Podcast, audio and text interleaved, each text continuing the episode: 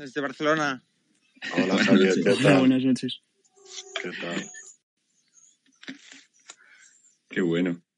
Bueno, yo pienso que poco a poco se van añadiendo como siempre. Hay gente que tiene un poco de retraso.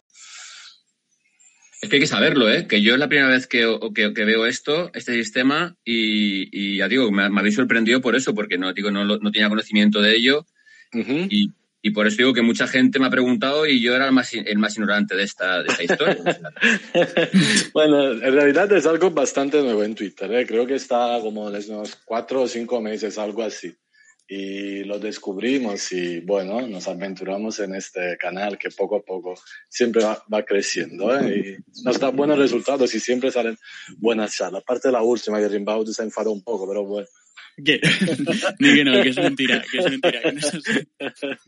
es broma, es broma. bueno, si os parece, falta.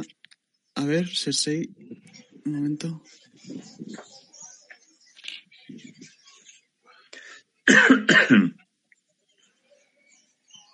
eh, falta Cersei. A ver si puede. Si se nos escucha. Hola. ¿No me habéis activado Sí. el micro? No, no, no, ya estás, ya estás. Mala gente. ¿Qué, Soy qué, la machis- única qué mujer. machistas, qué machistas que somos, madre. Esther hoy no vino, soy la única mujer. Sí, Esther no viene esta noche. Bueno, eh, si queréis, empezamos ya.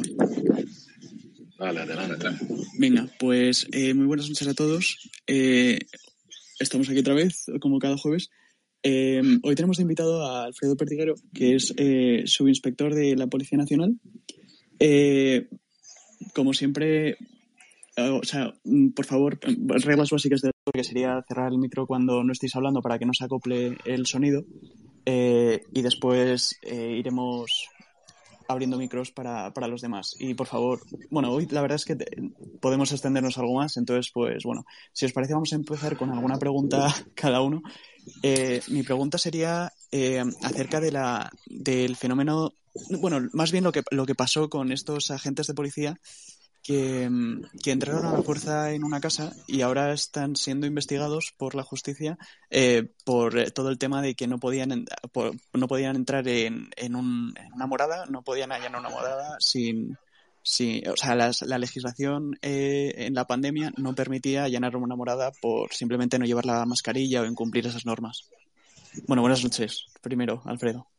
Buenas noches, hombre. Mira, eh, yo siempre he dicho que yo como jefe de turno nunca mandaría a mis policías que lo hicieran. Es decir, yo nunca entraría en un estado, en una vivienda porque entiendo que eh, la vivienda es un bien jurídico muy protegido, que una morada, como bien dices, eh, solamente se puede entrar en unos casos muy particulares, con oficio judicial de entrada y registro, con un eh, delito fragante eh, o con el consentimiento del propietario. En este caso no se cumplía, aunque los compañeros alegaban que era una, una, desobediencia grave reiterada. Bueno, yo creo que el bien jurídico a proteger eh, estaba por encima de, de, los compañeros. Digo, no, lo voy a, no los voy a criticar ni los voy a condenar, y ahí está el juez pendiente de resolución. Ya digo, pero yo tengo muy claro que nunca lo haría y nunca mandaría a mis policías que lo hicieran. Eh, ya digo que es un delito de desobediencia grave, pero que entiendo que puedes, hay mil acciones más para eh, poder ejercer la acción policial o de la justicia. Tenéis el caso de, si recordáis, eh, creo que era Mallorca, en el cual eh, entraron a un piso porque el propietario les dejó. eh, luego, una vez que buscaron dentro del piso y encontraron gente debajo de los colchones, debajo de, los, de las camas, en los armarios, salió el típico espabilado diciendo que fuera de la casa, fuera de la casa, y los compañeros lo que hicieron fue salirse de la casa y luego, según salían, pues filiarles y mandárselos al juzgado.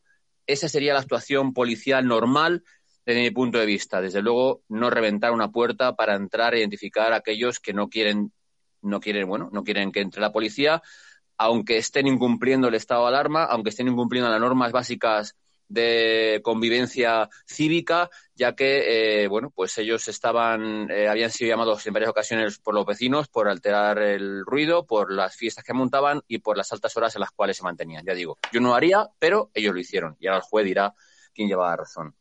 Pero tenían, te, ¿tenían posibilidad de negarse a cumplir esa orden los policías? Eh, a ver, si es que no hay una orden. Es decir, ellos son autóctonos para poder intervenir. El problema que es que, como siempre, eh, yo siempre digo, eh, nosotros cuando intervenimos tenemos que saber qué hacer en décimas de segundo. ¿vale? Esto es una, cosa que, bueno, que se grabó y fue pública y se hizo viral en redes sociales y, por tanto, el policía es autóctono para saber qué hacer, cómo hacer y, qué, y qué, de qué forma intervenir en cualquier situación ¿Que nos podemos equivocar? Por supuesto, somos humanos, pero que tenéis que tener claro de que eh, muchas intervenciones eh, tenemos que saber qué hacer visto o no visto. En este caso, fue durante muchos minutos y, por tanto, eh, si no abren dentro y sabes que no hay ningún delito fragrante, sabes que no hay ningún riesgo para los, los inquilinos, bueno, no sé, no sé, digo que hay gente que en lo cual dice que sí que podrían, deberían hacerlo, digo, yo nunca lo haría, no hay orden ninguna y son ellos autóctonos y por tanto son ellos los responsables judiciales, ya que ningún mando, creo, les hubiera dado esa orden y mucho menos eh, hubiera, sido acatada por ellos, claro. Vale. Eh, vamos, eh, Javier y 25. Buenas noches, Javier. Buenas noches, eh, Alfredo. En primer lugar, gracias por tu servicio y también hay que agradecer a las fuerzas y cuerpos de seguridad del Estado que siempre están eh, eh, protegiéndonos y ayudándonos. Así que muchas gracias. Te quería preguntar sobre, sobre una cuestión que, que, bueno, ayer se conoció que 300 inmigrantes ilegales saltaron la valla de Melilla y agredieron a tres, tres policías guardias civiles, ahora, no recuerdo, pero guardias civiles, sí. En ese sentido, eh, eh, es una más, ¿no? No, no, no quiere decir que no es algo puntual, que es, algo reiterado, el control de nuestras fronteras, eh, pues de alguna manera se ven entredicho cada vez que vienen oleadas de inmigrantes ilegales. Em, ¿cómo, ¿Cómo crees que se puede solucionar esto? ¿Más efectivos? ¿Más recursos? Falta eh, mm, relaciones diplomáticas eh, más inteligentes. ¿Cómo, ¿Cómo, lo ves tú desde una perspectiva de, desde el cuerpo policial? Mira, Javier, eh, es la tercera, el tercer salto a la valla en, en 10 días. Por tanto, no es cualquier cosa. Ya nos pasó con Ceuta, en el cual, bueno, pues reclamamos y llevábamos semanas, incluso meses, reclamando protocolos para saber qué hacer, qué intervenir o cómo intervenir en esas situaciones puntuales, porque sabes que al final somos los malos, pero es que es algo tan, eh, tan bueno, voy a decir, tan risorio en, Ceuta como que es un espigón que sin mojarte los pies puedes entrar en territorio nacional. Y en Melilla una valla en la cual se han quitado las concertinas, se ha elevado la valla, pero con los ganchos has visto que llegaron a entrar ayer a las 7 de la mañana, perdón, hoy, 230 inmigrantes eh, eh, sin ningún tipo de control, sin ningún tipo, ahora todo el mundo nos, echa, se echa las manos a la cabeza con que los jóvenes tienen COVID y sin embargo con estos inmigrantes nadie ha dicho nada del COVID ni lo que tenían y no, ahora se van al CETI a tener la cuarentena con otros tantos, ya digo, los otros que entraron estos días, pero yo lo que he pedido, Javier, lo tengo muy claro, es mayor presencia policial, es decir, hacen más falta más efectivos para guardar la frontera de, de España, la frontera Europa con África, primera. Segunda, eh, te recuerdo, os recuerdo que estamos en nivel 4 de alerta antiterrorista. Es decir, que no podemos eh, eh, cerrar los ojos, taparnos los ojos, porque no sabemos quién entra ni con qué intención entra, ¿vale? Que no es cualquier cosa. Tercero, no podemos ser más bonistas que, que el Papa. Es decir, si estamos, somos responsables de guardar y salvaguardar la frontera de España, habrá que dar los medios policiales eh, acordes a ellos y vemos sistemáticamente como primero nos incrementa la gente. Bueno, mira, después del salto de Ceuta se mandaron 250 compañeros a Ceuta para, evidentemente, eh, eh, complementar a los que había. Y te diré, y os diré, que gracias a quien dispuso que estuviera el ejército, que fue la primera vez en democracia que se utilizaba el ejército para una acción humanitaria, por decirlo de alguna forma, eh, gracias a ello los compañeros pudieron atender, asistir eh, o incluso eh, mandar de vuelta en caliente, eh, retornar en caliente a aquellos que intentaron, que pasaron la frontera, en la gran mayoría, otros tantos quedan todavía por Ceuta, y gracias al ejército, ya digo, que, que nos ayudó, nos complementó. Por tanto, las fuerzas policiales, tanto de Guardia Civil como de Policía, son imprescindibles para controlar a la gente que quiere saltar la valla, como han demostrado que saltan. Y además, casualmente siempre por el barrio chino, qué casualidad. Fijaros que la, anterior, no, la anterior, hubo que hacer un, efectivo de Policía Nacional, Guardia Civil y Policía Local para poder acometerles, para poder controlarles y para poder derivarles al CETI. Así que no es cualquier cosa. Nuestro ministro de Interior puede decir lo que quiera, ¿vale?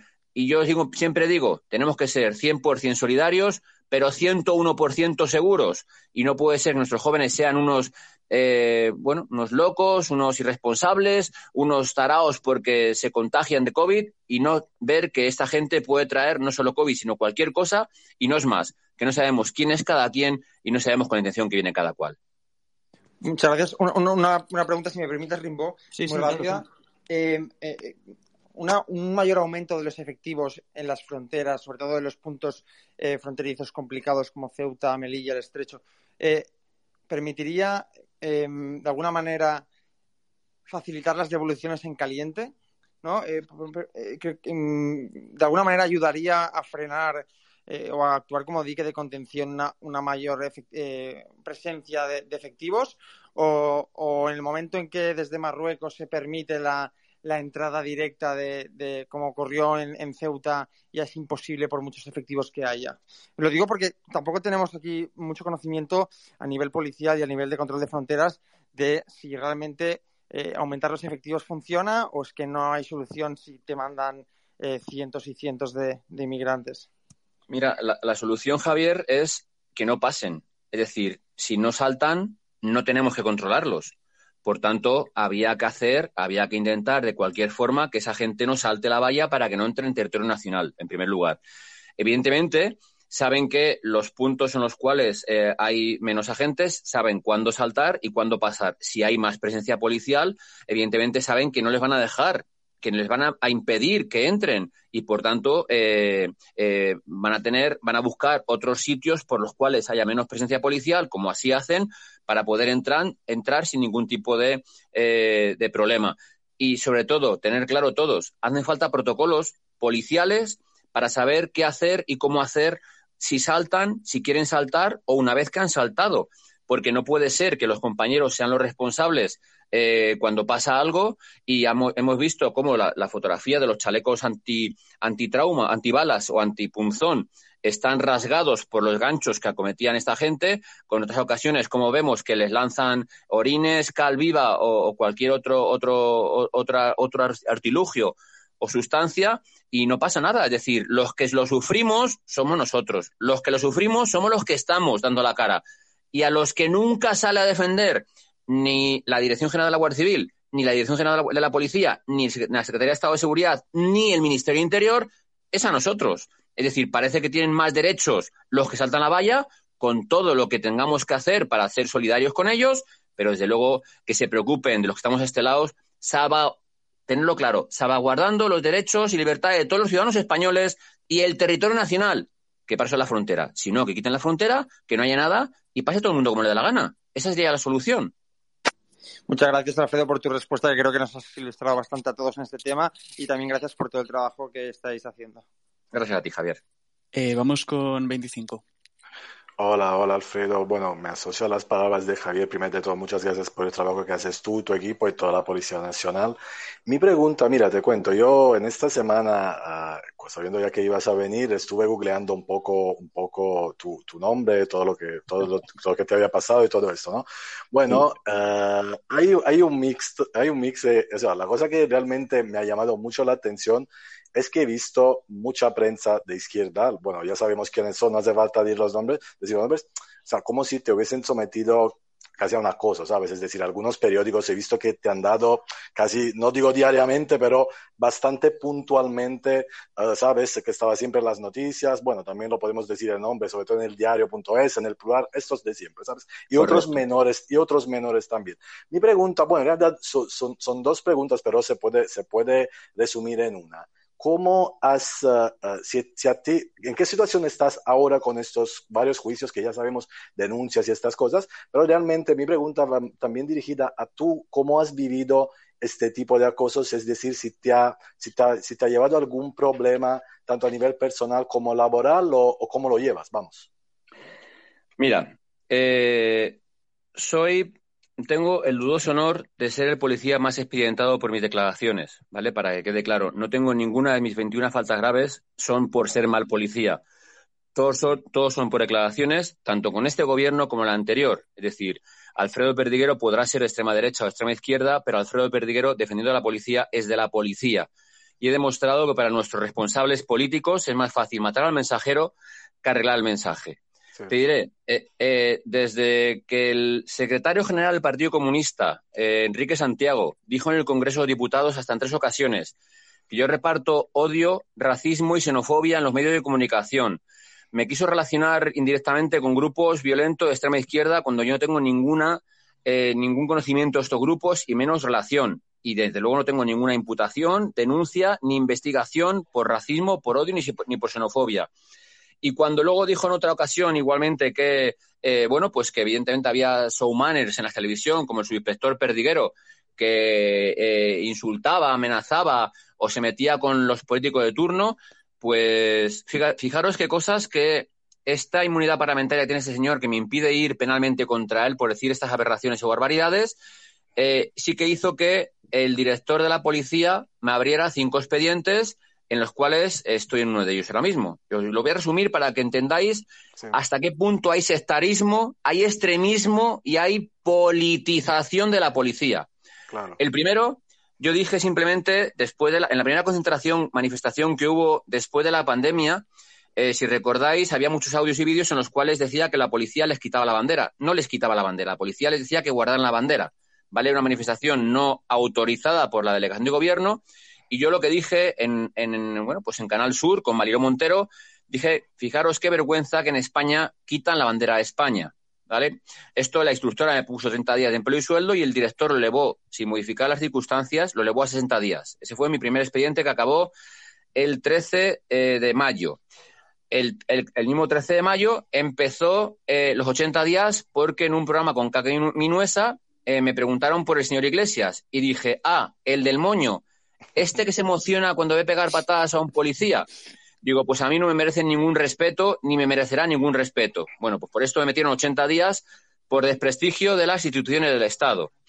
Posteriormente vendrá la de eh, un almacén de, si recordáis, de material sanitario eh, al principio de la pandemia, en el cual yo dije que qué pena que para unos había y que para otros no, que luego resultó no ser, pero que como, como ha dicho 25, eh, el diario.es y bueno, el plural y algunos de estos sacaron, airearon que eh, yo era un creador de bulos y el señor Enrique Santiago este me denunció por crear bulos por pertenecer a grupo, atención, pertenecer al grupo criminal organizado con intención de desestabilizar el gobierno. Yo no conocía ni al señor que grabó el vídeo y simplemente puse eso. Lo que os he dicho es Qué pena que para unos haya y para otros no, porque el, que grabó el vídeo decía que iban para Francia que pagaba y para España que no pagaba, no había. Pues por esto metieron otros 30 días. Y el último, que más de risa da, casi si cabe, en el cual, grabando un programa con estado alarma, el canal Estado Alarma, eh, después de que un marroquí estuvo media hora, si veis el vídeo completo, el señor nos dice fascistas, eh, con perdón de los oyentes, hijos de puta, eh, extremistas, eh, maderos de mierda. En varias ocasiones se le oye de fondo decirlo según pasa por entre medias de los entrevistados, el cámara, el presentador y yo.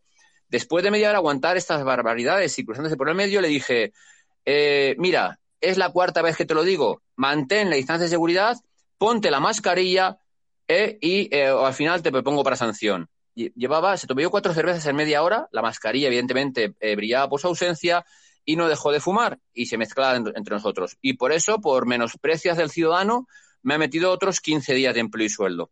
Eh, por tanto, hasta octubre no me incorporaré a, la, corporación. Están todas en contencioso administrativo por derechos fundamentales, admitidas a trámite, para que lo sepáis, y veremos a ver qué, queda. Pero de momento, esto es eh, lo que os puedo decir de mi situación personal y del sectarismo de unos instructores de régimen disciplinario que luego penalmente iré contra ellos y me dan la razón en el contencioso por prevaricación, porque es lamentable que siendo inspectores de policía y por recibir, como dice algunos órdenes de arriba, sean capaces de plegarse. Y en este caso del marroquí decir que, estando fuera de servicio, me arrogo la capacidad de decirle que se ponga la mascarilla, que mantenga la distancia o que al final le propongo. Y hice alegaciones diciendo que la ley 2 86 dice que estamos de servicio permanente en todo momento, lugar, ocasión y la- el código ético de la policía dice que tenemos que advertir antes de intervenir.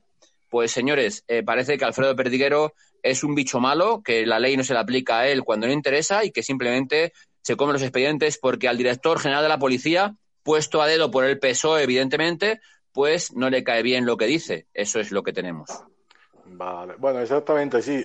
Bueno, yo, bueno, gracias por, por esta, por esta explicación eh, y respecto un poco a la segunda parte, ¿sabes? Como nosotros diariamente, bueno, vivimos eh, como situaciones de tensión entre tuiteros que yo creo que no se pueda comparar con eh, una situación de tensión eh, vivida con periódicos nacionales, con millones de, de, de, de- lectores, ¿sabes? Que, que te puedan tocar y te puedan ir un poco juzgando y lo que sea. Yo me, también quiero entender esta parte, ¿sabes? Si a ti, ¿cómo te, cómo, cómo te a nivel también, no sé, a nivel, yo nunca he, sentido, he, he sufrido una cosa como esto, ¿sabes? Entonces me imagino que también te, si te sentías herido, ¿sabes? O como si te, ha- te ha comportado algún tipo de, de problema a nivel eh, personal, laboral, o, o al final te pasaste y ya está, ¿sabes? No, no sé, esta era No. un poco también mi pregunta. Llevas, llevas razón, o sea, yo creo que cualquiera que lea los artículos a los cuales tú te aludes Sí, eh, se cabrea, se cabrea como una mona como hago yo. De- Claro. es decir, pero al final, ¿sabes qué pasa? Que tienes que aguantarte, porque es que, por desgracia, en este país, la libertad de expresión es para los que son del talibanismo el pensamiento único. Es decir, la libertad de expresión es solo para ellos. El resto que piensa diferente no tenemos libertad de expresión. Es gracioso. Es decir, cuando vimos cómo, eh, bueno, yo os pongo el último ejemplo, cuando vimos cómo eh, se detuvo al delincuente Pablo Hasél, por eh, dos hechos delictivos puntuales y una reclamación judicial, aunque ellos decían que era por cantar. Y cuando el señor Echenique eh, dijo que a- eh, al- calentaba a los jóvenes antifascistas peleando por la libertad de expresión, bueno, pues fijaros la policía. Yo fui el primer policía que denunció al señor Echenique por ese tuit.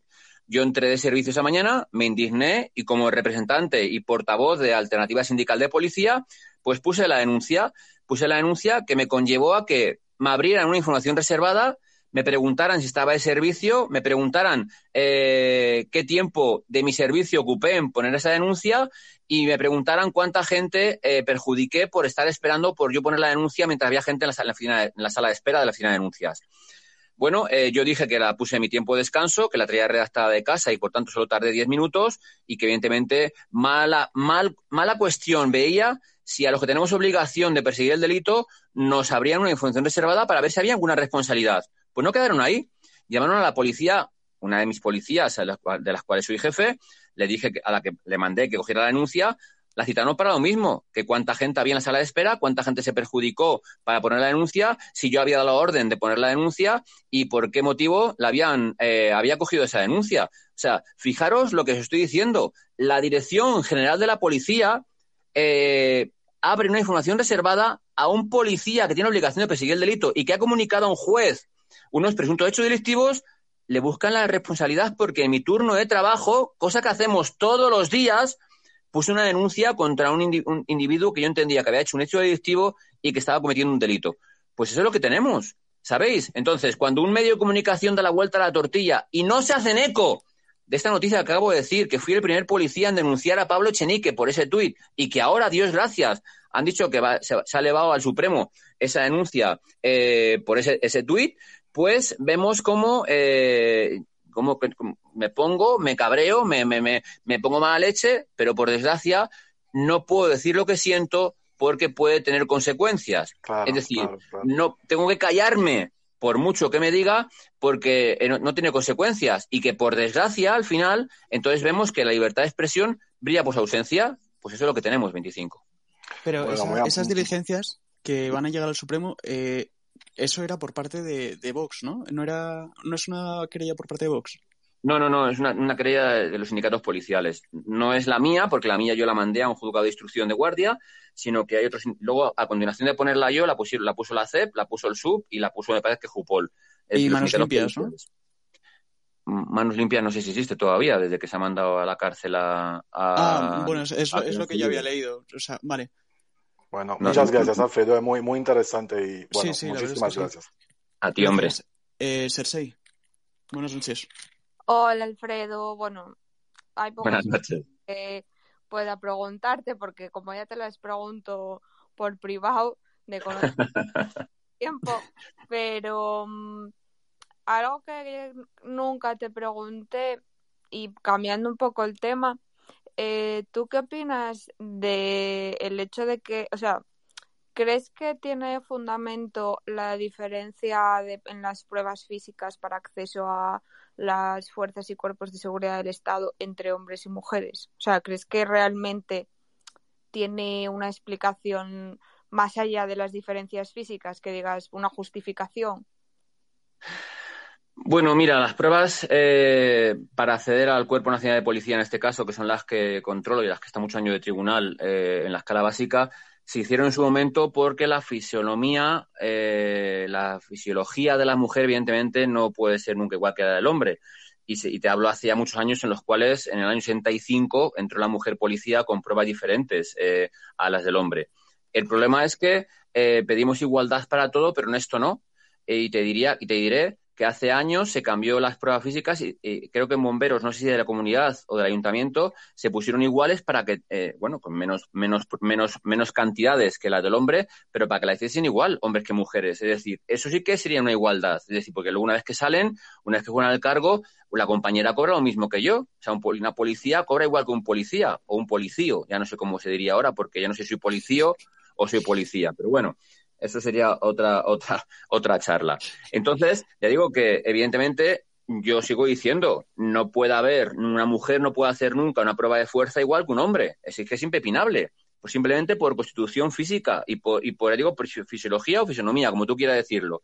Pero claro, ¿cómo atendemos a eso de la igualdad para cobrar sí, pero para acceder al puesto de trabajo no? ¿Por qué en el resto de trabajo sí que hay igualdad de pruebas y en este caso no? Pues mira, sería, sería algo muy, muy gratificante que alguien nos lo explicara con, bueno, pues con, con, con, baremos, con eh, explicaciones médicas, explicaciones fisiométricas, explicaciones pliométricas, como quiera, pero que alguien los explicara, porque digo que se van amoldando según qué situaciones para entrar de una forma u otra y sin embargo vemos con la policía eh, no lo tienen. Ojo, en policías locales sí que hay pruebas en los cuales hay igualdad de pruebas y simplemente les dan a elegir entre unas y otras a, las compañeras para, para, poder acceder, ¿vale? Entonces, bueno, ya digo que yo no soy eh, el más adecuado para ello, pero desde luego sí que me gustaría que alguien me explicara por qué no se han eh, igualado. Bueno, fíjate tú hasta qué punto te diría que yo cuando entré en el año 86 en la policía había 10 pruebas, 10 pruebas eh, excluyentes, es decir, había que hacer 10 dominadas si las hacías, pasabas a la siguiente y si no las hacías, había que hacer un salto vertical, había que hacer un salto horizontal, una carrera de velocidad, una, una, una cuerda, una natación y un mil eh, para, y, un circuito de agilidad velocidad. Eh, y, había un tiempo mínimo para pasarlo. Es decir, no había como ahora un baremo en el cual haces, según la, la marca que hagas, haces un baremo, ¿vale? Bueno, pues esas pruebas hemos quedado que ahora en la actualidad solo hay cuatro pruebas. Es decir, eh, un mil, en el cual hay un baremo diferente por, por, por, eh, eh, mujer-hombre, un circuito de agilidad-velocidad, unas pruebas dominadas en la cual la mujer se mantiene arriba agarrada a la barra y el hombre tiene que hacer dominadas de, de, dorsal, es decir, dominadas completas, y que ya digo que se han modificado aquellas pruebas a estas, simplemente, pues no sé si para que entre más gente, no sé si porque dicen que ahora hay que ser más listo que fuerte para hacer en la calle, o no sé si es que para eso, con eso hacemos que entren más mujeres que hombres, no lo sé. Desde luego ya digo que eh, a mí, para mí un compañero es igual que una compañera, o una compañera igual que un compañero, y eh, sé que en algunas situaciones, eh, cuando un compañero pide refuerzo, hay que ir dos, tres, cuatro coches para detener a según qué personas. Hay muchos casos, muchas veces hay que utilizar la fuerza, por mucho que estos que corran por pensar digan que hace falta más cabeza que fuerza ya me gustaría a mí, a todos estos iluminados que hablan de eso, que se pusieran ellos a intentar engrietar o detener a alguien que no quiere serlo y veríamos a ver cómo si con besos y abrazos es capaz de hacerlo en lugar con la fuerza que muchas veces empleamos. La fuerza mínima imprescindible hay que dejarlo claro para poderle engrietar y detener y luego poner la disposición judicial, claro. Eh, a lo mejor que sí, las pruebas sea, que tendría que subir un poco más el nivel. ¿Cómo ves tú ahora mismo, al menos en las comisarías que has trabajado, el nivel físico de lo que comentas tú ahora? Pues de cómo está la gente a la hora de hacer ese tipo de operaciones más forzosas, más que requieren más precisión. Mira, se, igualó, se bajó la talla hace unos años para que entrase la, gente, si no, no, hubiese una discriminación por razón de talla. Se bajó, se quitó la edad porque, bueno, también tenían eh, derecho para entrar gente más mayor que no, no, se, no se pasaba de esos 20, 30 años, que era el límite para entrar eh, por entonces. Pero es que al final el trabajo policial os puedo asegurar que es muchas veces, en su gran mayoría, con lo peor de la calle y que ya digo que eh, hace falta, bueno, pues eh, emplear la fuerza justa e imprescindible y algunas veces un poco más inclusive, ya digo, para, para trabajar eh, uniformado en la calle. Porque os puedo asegurar que la gente, los malos, tienen muy poco respeto al uniforme. Los malos tienen muy poco respeto a la policía, eh, ya sean menores o adultos, eh, y estos malos, que digo yo, que son delincuentes, eh, ya digo que mucho, nos, van a, nos lo van a intentar poner lo peor posible para hacerlo. Te puedo asegurar que hay compañeras con unos redaños, con unos, unos bueno, iba a decirlo, con unos huevos que muchos hombres les gustaría, pero que al final eh, eh, es eso, no, uno solo no somos, tenemos que intervenir en, pareja y que evidentemente hay que complementarse un compañero con la compañera o la compañera con el compañero o compañeras, como pueden ir de patrulla conjuntas. Yo no voy a discriminar a nadie, ya digo, yo sé que hacen las compañeras un trabajo ímprobo en muchas ocasiones en la calle, ya sea en UIP, en UPR o en, o Radio Patrullas, y desde luego, eh, ole por ellas porque ese trabajo que hacemos, ya digo que muchas veces con lo peor de la calle, están ahí, no pierden la cara y que desde luego el compañero que está con ella sabe que se puede fiar de quien está porque si no, si no nos fiamos de la pareja que tenemos para, para intervenir y hacer servicio en la calle, malamente. Por tanto, ole por esas policías y animar a muchas más que en lugar de hacer postureos como esta última promoción que ha habido de TikTok, de tal o cual, sino que se preocupen más de trabajar en la calle, de prepararse para estar en la calle y pido a la dirección, eso sí, más formación para acometer los servicios contra los malos, porque desde luego eh, nos hace falta mucha formación en defensa personal, en, gimnasios, en formación eh, para eh, tecnológicos o de cualquier tipo, porque nos hace falta mucha formación, porque no podemos permitir que los malos vayan ni un cuarto de hora por delante de nosotros. Eh, vamos con José Luis y después vamos a meter a algún oyente. Está Aitor esperando. Eh, estoy viendo. Y bueno, si alguien más quiere preguntar o lo que sea, que por favor que, que solicite el micro y os voy metiendo, ¿vale? Eh, buenas noches, José Luis. Buenas noches, Rimbaud. Buenas noches, Perdiguero. Durante el, durante el primer estado de alarma, declarado recientemente inconstitucional, por cierto, el jefe del Estado Mayor de la Guardia Civil dijo en una rueda de prensa en Moncloa que una de sus líneas de trabajo era minimizar el clima contrario a la gestión de la crisis por parte del gobierno.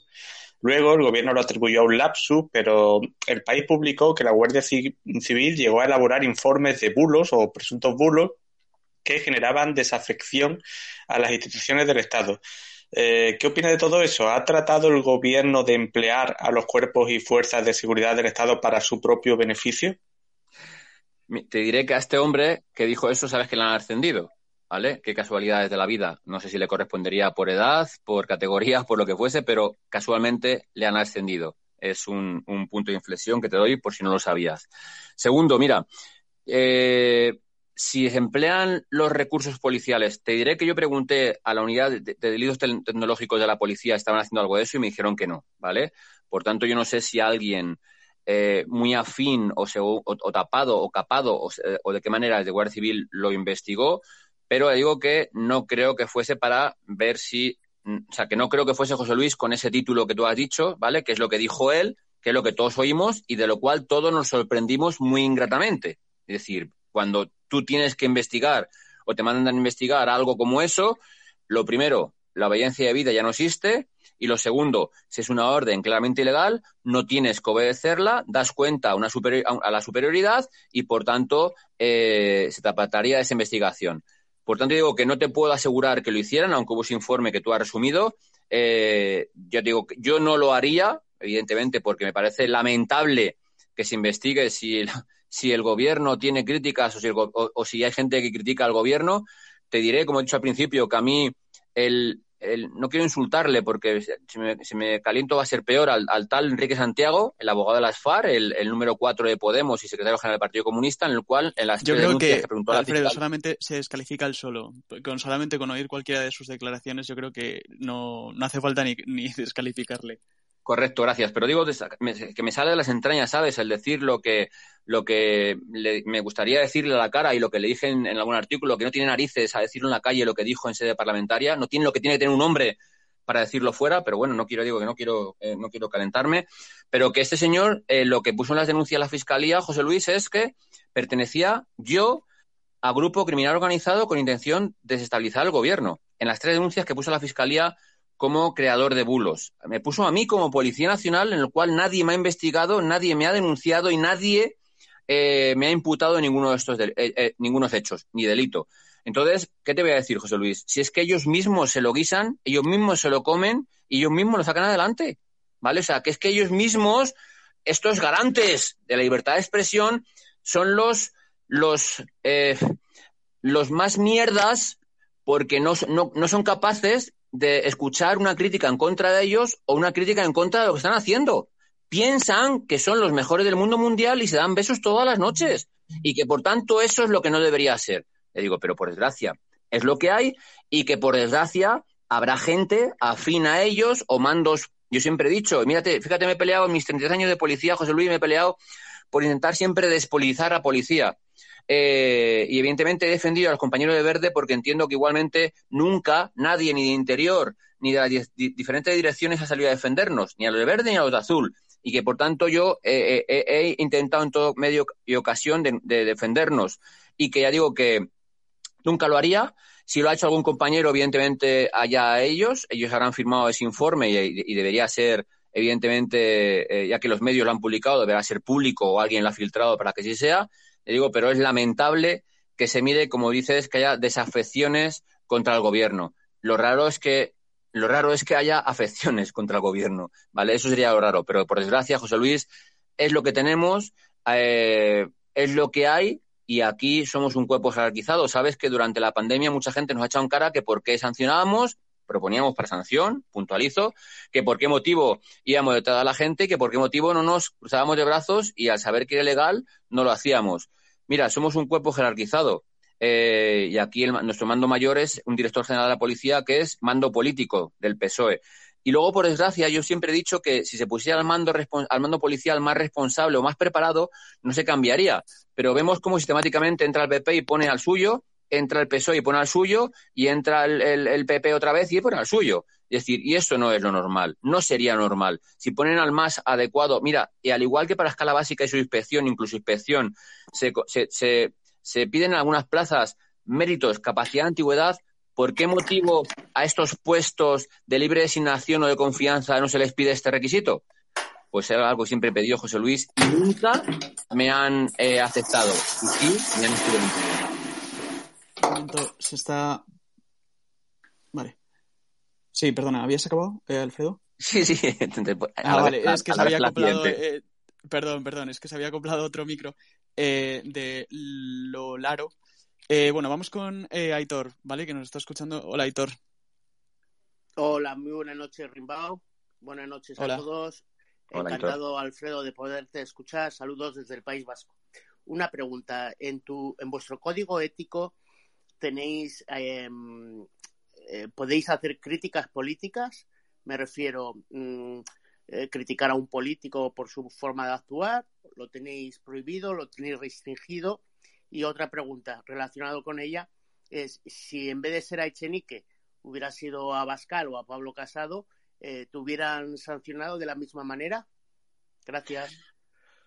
Pues mira, a la primera, Aitor, eh, eh, bueno, pues no, no, lo sé. Es decir, eh, yo tengo muy claro, tengo muy claro que nuestra obligación es perseguir el delito, ¿vale? Eso lo tengo claro. Y, por tanto se, se, se denunció o se denuncia a Echenique porque hace, bueno, pues es alguien que está en el gobierno, es un partido del gobierno y que por tanto hay, hay, tengo obligación de perseguir el delito. Si hubiera hecho otro, esa denuncia no se hubiese llevado para adelante, pues no te lo puedo decir. Yo te puedo asegurar que me quedé eh, ojiplático, anonadado con el hecho de que eso se produjera. Es decir, yo nunca pensé que por denunciar, por denunciar a un, denunciar eh, judicialmente, es decir, dando cuenta a un juzgado de instrucción de guardia de un tampoco, tampoco queremos meterte en un lío, ¿eh, Alfredo, que, que no queremos que te lleves otra sanción por, por, no, os preocupéis. No os preocupéis, digo, nunca, nunca, me he callado. Si por desgracia, mira, yo, yo creo que siempre no, las cosas conforme son. Sí, pero que, esto que nos puede ayudar a muchos que no te perjudique a ti, porque a nosotros sí que nos interesa. Queremos, Alfredo, queremos dejarte un buen recuerdo. Claro, claro, claro. No que te acuerdes de nosotros cuando te llegue la siguiente sanción. No, no, no. A mí ya digo que a mí, a mí, a mí yo me acuerdo de, la madre del que me pone la sanción. No me acuerdo de las causas por las cuales, porque aquí, mira, yo estoy encantado con vosotros de partir hoy, la semana que viene o cuando queráis, porque cualquiera que cuenta conmigo estaré ahí con ellos a muerte, porque el caso es dar luz, el caso es decir las barbaridades que hay, el caso es, contar y decir eh, qué está pasando y qué deja de pasar, porque son tantas barbaridades, tantas aberraciones del día a día, y tenemos ahora mismo una sociedad tan callada, tan silen no sé si silenciada o tan apesebrada, y los medios de comunicación son tan sectarios que al final eh, eh, es muy complicado en muchos casos saber la verdad, saber qué está pasando, saber qué va a pasar. Es decir, por tanto digo que a mí aportar luz, ojo, y que nunca me han dicho que mienta. Simplemente que no me alego o que no digo, la, no digo lo que les interesa, ¿vale? Eso para que sepáis. Pues no digo que yo eh, no voy a dejar de decirlo y digo que yo encantado de que contéis conmigo porque estaré con vosotros a lo que haga falta. Y perdona, Aitor, ahora me, habéis despistado de la, de la primera. Bueno, acabo la segunda, la segunda respuesta, luego me dejas la primera otra vez. La segunda respuesta. No te puedo decir si fuese otra persona el que, el que lo hubiese hecho, hubiese sido. Sí te puedo decir que el señor Ignacio Cosidó, director general de la policía, y se supone que amigo, en el cual hice una nota de prensa diciendo que ganábamos un gran director de la policía, lo primero que hizo fue ponerme asunto interno detrás de mí porque hablaba con los periodistas denunciando las irregularidades que teníamos en la policía. Me puso un asunto interno. Alfredo, que te vas a meter en un lío. Que no, que no, que no, que no, que es la realidad. Si eso está en, todos los medios, la, la, ha puesto 25, la mira 25 y está en todos los lados. Entonces, cuando me puso asunto interno detrás, o sea, eh, yo soy como soy, yo no tengo una segunda vida. Yo lo que os cuento a vosotros es la, es la, verdad y lo que cuento a todo el mundo porque es la verdad. Y mi padre en paz descanse siempre decía que la verdad debe prevalecer por encima de todo. Y por tanto, nunca voy a ocultarme de decir la verdad. Bueno, pues en este caso, cuando llegamos a la jueza, la jueza me preguntó, bueno, ¿y usted qué cobra de los medios de comunicación? Y le dije, señoría, pues mire, yo debo ser muy poco listo, muy tonto, cero euros. Dice, ya, ya, lo estoy viendo. Dice, ¿y, y, cuándo llamamos a los medios? Digo, mire, cuando hay un programa policial que no nos echan cuenta en la dirección general, pues ya, ya, ya lo he visto. Bueno, pues lo archivó penalmente y lo archivó administrativamente. Bueno, pues el señor Cosido eh, me abrió el expediente, el instructor me lo cerró, al cerrármelo judicialmente, el señor Cosidó me abrió el expediente otra vez, el, instructor tomó declaración a las partes y archivó, y el director de la policía, señor Cosidó, del PP, ¿vale? No, no en este caso, me metió la primera falta grave. Me metió siete más que esas, ¿vale? Entonces, es a lo que voy. La, respuesta, la respuesta está ya respondida. La pregunta está respondida, sí. Gracias, Aitor. Si hubiera sido al revés, hubiera sido al revés hubiera. Es decir, independientemente de quién esté en el gobierno. Es que al final, no. El mismo perro con distinto collar, te diré. Exacto. Muchas gracias. Vamos. Nada, hombre. Muchas gracias, Aitor. Vamos con eh, Lolaro 15, que antes hemos escuchado un ruido, pero no sabemos qué. ¿Nos escuchas? Tiene el micrófono cerrado. Sí, tienes que darle al micro. Ahora. A... Ahora. Hola ahora, ahora, ahora. Hola, buenas noches. Buenas noches. Mira, hola Alfredo. Mira, es que eh, desde que se aprobó la ley trans, eh, me surgen muchas dudas acerca de cómo vais a manejar los delitos que, que puedan cometer eh, estas personas. Por ejemplo, que venga un, un, un hombre de 1,90 que, que diga que es una mujer y, y, a ver si os han dado indicaciones y demás. Mira, eh, hasta este momento, eh, antes de salir esta nueva ley, te diré que había gente, bueno, pues eh, transexuales, en el cual decía que se sentía mujer, con pechos y con pene, en el cual el DNI ponía el nombre masculino, no se ha cambiado el DNI, y que evidentemente yo no podía, una compañera, hacer que la, la cachease porque evidentemente no, no tenía por qué la compañera de tocar algo que es un atributo masculino y que por tanto, según la norma, eh, a los hombres les cachean los hombres y a las mujeres los cachean las mujeres. En algún caso que me ha pasado esto, pues al final he tenido que optar por la vía salomónica, es decir, mandar a un policía que cachease la parte de abajo y a una mujer que cachease la parte de arriba.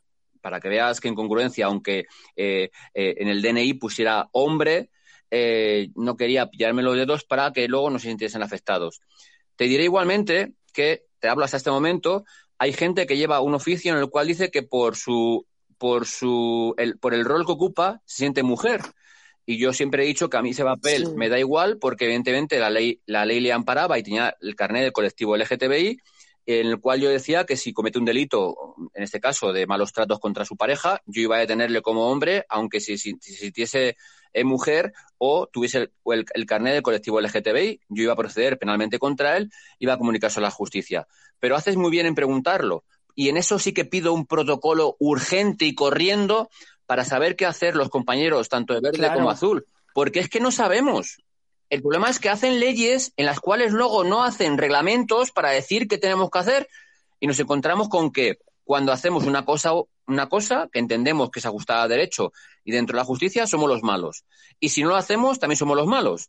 Por eso viene muy bien tu pregunta, porque aprovechar, eh, aprovecharé posteriormente para hacer, ahora que me lo ha dicho, para pedir sindicalmente un protocolo para que nos digan qué hacer en estos casos. Sabes que hay como 24 eh, tipos diferentes de entender el sexo. Eh, no me acuerdo ahora mismo, son, es un nombres muy raros. Pero claro, habrá que explicarnos qué hacer con cada una de esas personas que entienden o tienen una condición sexual diferente a la otra. Porque claro, como te acabo de decir, si es es hombre, pero se, se, se, dice, dice el eh, entenderse como mujer, ¿qué hago? Una mujer que haga que, la, que, una compañera en la cual puede decir que es un prejuicio para ella cachear a un hombre porque dice que es mujer. Mira, eh, cada uno puede tener el conocimiento que tenga, puede tener los derechos que quiera, pero al final nosotros no podemos ser los malos por inacción o por no explicarnos o por no decirnos cómo tenemos que hacer. Y digo, y acabo de apuntar esta pregunta para hacerla y digo, mañana si puede ser, digo, porque desde luego nos dejan a los pies de los caballos una vez más eh, en, saber cómo hacer. Mira, si antes pedía protocolos para saber qué hacer en Ceuta y Melilla, en las fronteras, ahora voy a pedir, me ha venido muy bien tu pregunta, para pedir qué hacer ante esas 24 o 26 formas de entender la condición sexual, qué hacer en cada una de ellas. Muchas gracias por la pregunta. Nada, es que me parece complicadísimo. Eh, y, que te encuentras, vamos, que os encontraréis en situaciones que, no sabéis cómo, actuar, sobre todo en gente, un hombre de, que, que no ha comenzado la transición y que dice que es mujer. Es que me parece complicadísimo y por eso quería preguntarte por este tema. Pues digo, pues nada, muchas gracias. A ti ya digo que ojalá nos lo expliquen y yo los pueda explicar posteriormente en días posteriores. Me extraña mucho que no lo, no lo expliquen, me extraña mucho que nos digan qué hacer y digo, pero desde luego lo que tú dices es un bacalao. Y digo, que no, ya no, no que haya empezado la transición, sino simplemente, digo, vienen con un papel, un oficio judicial en el cual dicen que por el rol que ocupan son, se entienden mujeres y son hombres casados y con hijos y son hombres hombres. Pero mira, esa la ley LGTBI es lo que les ampara, así que para que veas. Gracias a ti por la pregunta. Bueno, la verdad es que yo, yo creo que hasta que se apruebe la ley tienen que explicar muchísimas más cosas. Además de eso, yo creo que el cacao también lo tienen ellos, ¿eh?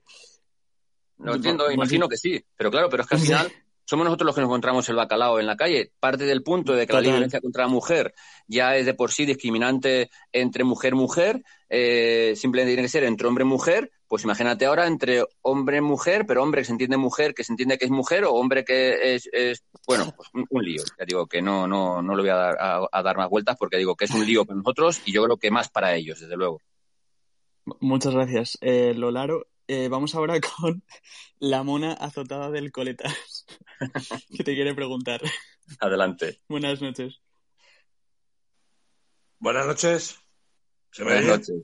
Sí, sí. Eh, a ver, no soy objetivo porque conozco a Alfredo, conozco su lucha, conozco su tesón, conozco las narices que tiene y bueno, lo primero un saludo, Alfredo. Gracias, hombre. Quería transmitirte una cosa. Eh, Ahora con la modificación que va a haber en el artículo 94 del Código Civil, que a partir del 3 de septiembre se pone en marcha, una mujer por el hecho de denunciar eh, automáticamente te van a suspender el régimen de visitas a los hombres y hasta que no haya una sentencia firme no vas a ver a tus hijos.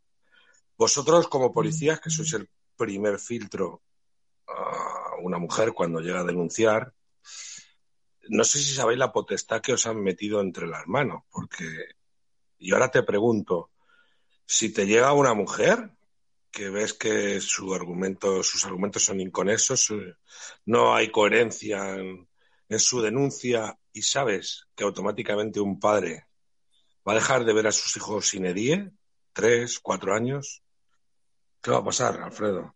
Ojito con lo que nos viene, ¿eh? Ya, bueno, pues mira, eh, yo sabes que he sido uno de los máximos, eh, sin ser afectado por la ley, uno de los máximos mm, peleones o, bueno, de contra esta ley por, por, ese hecho y contra denuncias falsas. Es decir, siempre he dicho, no, perdón, no falsas, voy a decir no falsas porque no les imputan los jueces, por tanto no pueden ser falsas, sino no verdaderas. Correcto. Porque yo, yo al final veo en comisaría las aberraciones y barbaridades que se dicen. Es decir, yo llevo desde el 2005 de jefe de una oficina de denuncias y atención al ciudadano de una comisaría de distrito, de un distrito de 250.000 habitantes, en los cuales, eh, por desgracia o para bien, hay todos los días eh, de malos tratos. Y porque he visto las barbaridades que se dicen o se denuncian, he sido peleón con estas denuncias no verdaderas, ¿vale? En el cual, pues evidentemente, la extrema izquierda me ha llamado de todo. Me han, hasta me han ofrecido un tiro en la nuca eh, dos autodenominadas feminazis con todo lo que no les gustan, pero que luego, bueno, denuncié penalmente, denuncié en, en la comisaría y nunca ha, trascendido y nunca ha pasado más nada. ¿Qué cosas pasan en esta, en esta, en esta vista? Pero bueno, eh, así es el, tema. Entonces, por tanto, digo que, que yo, yo, aun viendo que eran barbaridades, os, diré y os digo que en algunos casos se llamó a la abogada especialista en violencia de género que había, había llamado eh, policía de mi turno o incluso yo mismo al colegio de abogados porque tienen derecho a ello y cuando oía la denuncia le llamaba a mi despacho y le decía, señora letrada, usted sabiendo como yo que esto no es una denuncia de malos tratos. Y me decían las abogadas en algunos casos, mire, de puertas para adentro le doy la razón a usted, pero de puertas para afuera tengo que apoyarla a ella. ¿Cómo? Pues esto es lo que os puedo decir, ¿vale? Lo que os puedo decir y os digo. En este caso, yo que, que, que ya me gustaría a mí poder hacer. Lo que pasa que mientras dejen a la policía responsable de si pasa algo a una mujer, cualquier compañero va a ir a lo fácil, como se ha hecho en, el 95% de los casos, de tener al denunciado y que luego el juez eh, diga lo que diga. Sabéis que el 80% de, los de las denuncias de violencia de género son archivadas o sobreseídas eh, y, eh, por tanto, el 80% de los hombres, no va a poner todos, pero va a poner un alto, muy alto porcentaje, tienen que haber sido inocentes y haber sido detenidos de forma, cuando menos, no legal o alegal y sin embargo nunca pasa nada. Yo digo, tengo claro, el 455, 56 57 del Código Penal dice eh, que deberían los jueces que archivan una denuncia oír o, deducir testimonio de esas denuncias e imputar a esa mujer por falsa denuncia. Y tengo muy claro que si la misma pena que se pide para el hombre cuando se demuestra que es inocente se aplicase a la mujer por denunciar falsamente, se acabarían las denuncias. Pero es algo que mucha gente vive de ello, mucha gente le interesa y fijaros, simplemente os voy a poner un ejemplo. En Andalucía, no recuerdo si hay 835, 840 pueblos hay en Andalucía, ¿vale? que es la estadística más, más cercana que tengo. ¿Sabéis cuántas asociaciones feministas hay en Andalucía? Dos mil y pico, ¿no? Dos mil cuatrocientas cincuenta más o menos. Es decir, en algunos pueblos hay, hay, hay tres, cuando en algunos pueblos no hay ninguna, con lo cual en algunos pueblos hay mucho más, y ahora yo os pregunto y digo, y siempre me digo en voz alta, ¿esto realmente defiende a la mujer cuando el setenta y tantos, casi 80% de las mujeres asesinadas por desgracia nunca han denunciado? Pues mira, yo ese dinero lo podría emplear en recursos policiales, en recursos telemáticos o de cualquier otro tipo, más que en ese tipo de asociaciones que yo no sé si harán o no harán, pero desde luego vemos que día tras día, por desgracia, la mujer no la protege y en este caso ahora lo que quiere es criminalizarnos nos criminaliza simplemente por ser hombres y ahora quiere criminalizar también a nuestros hijos, con, criminalizarlos con nuestros hijos y dejar de tenerlos o de verlos. Eso me parece lamentable y me parece que es más lamentable que alguien haya apoyado algo así. Pero claro, tenéis ahí a Infancia Libre, su lideresa condenada a cárcel, su segunda condenada a cárcel por secuestro parental, por secuestro de un hijo, y que por desgracia, como era de Podemos, o afina Podemos o auspiciada por Podemos, no pasa nada. Ahora, el que decimos o los que decimos algo así somos, ya digo, racistas, fascistas, xenófobos y de cualquier otro tipo. Bueno, me lo comeré con patatas porque como tantas, tantos años ya os puedo asegurar que me resbala. Pero es lamentable la utilización sectaria y extremista de según qué cosas y tengo claro que los hijos es fundamental, el padre y la madre para ellos.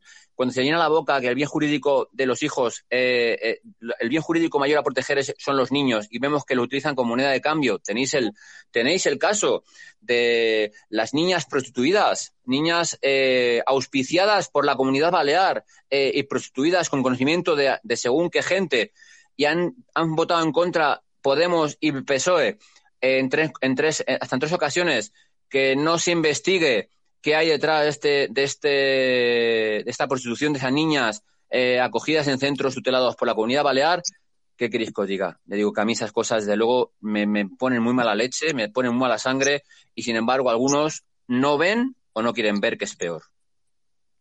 Correcto. Mil gracias por tu argumentación, por tu respuesta y sigue en la lucha que, te apoyamos muchos.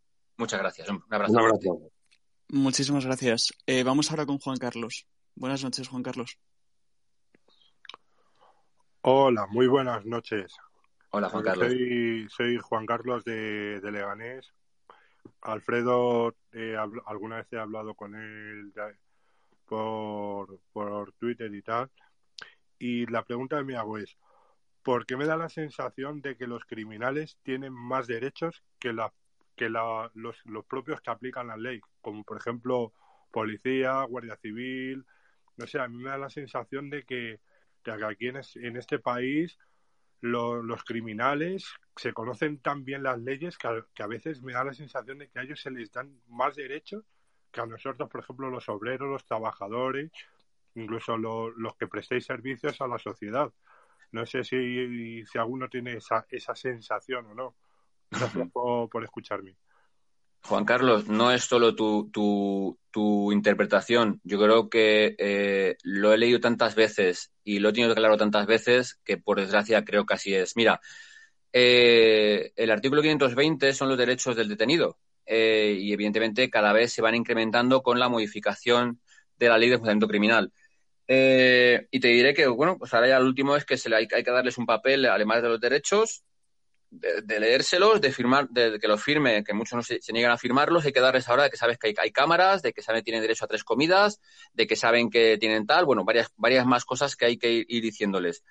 Y, y, te digo que fíjate, en muchos casos últimamente está pasando que entramos como testigos en una detención y salimos como testigos imputados porque el detenido dice que le hemos pegado o que al detenerle le hemos hecho producir unas lesiones o que al detenerle, evidentemente, pues eh, nos hemos ejercido nuestra fuerza. Bueno, pues es el, arma que tienen los jueces para eh, vislumbrar si sí o si no.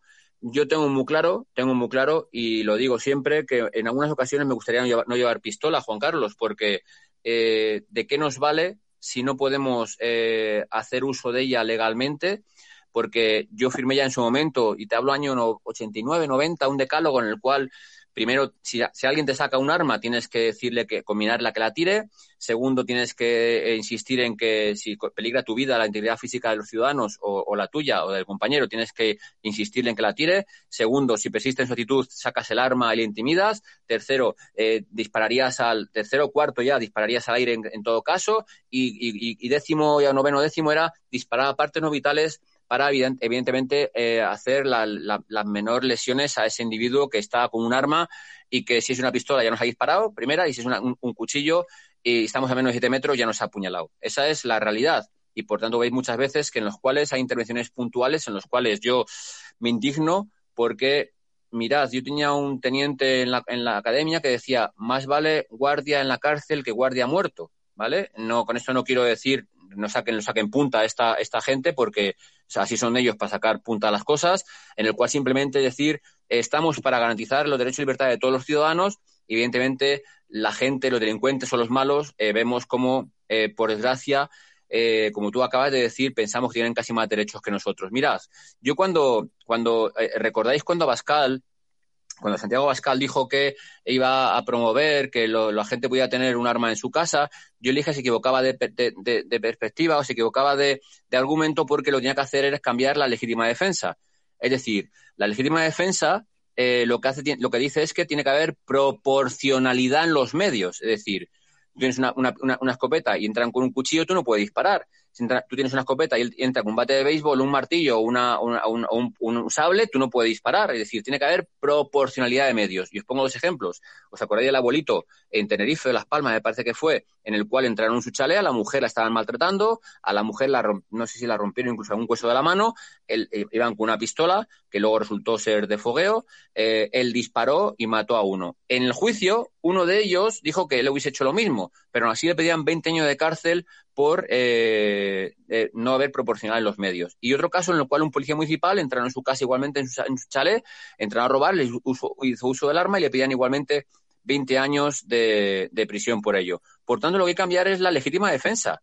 Es decir, fijaros qué cosas que hay, qué cosas tan, tan, tan, tan, que es que si la legítima defensa es para todos, a nosotros igual. Entonces yo muchas veces digo, ¿para qué llevamos pistola? Si no podemos no podemos defendernos de un ataque ilegítimo de alguien que lleva un sable, un machete o, una pistola. Y a estos listos que sé que van a sacar punta, ya me gustaría verles ayudar ante una pistola de fogueo, ¿vale?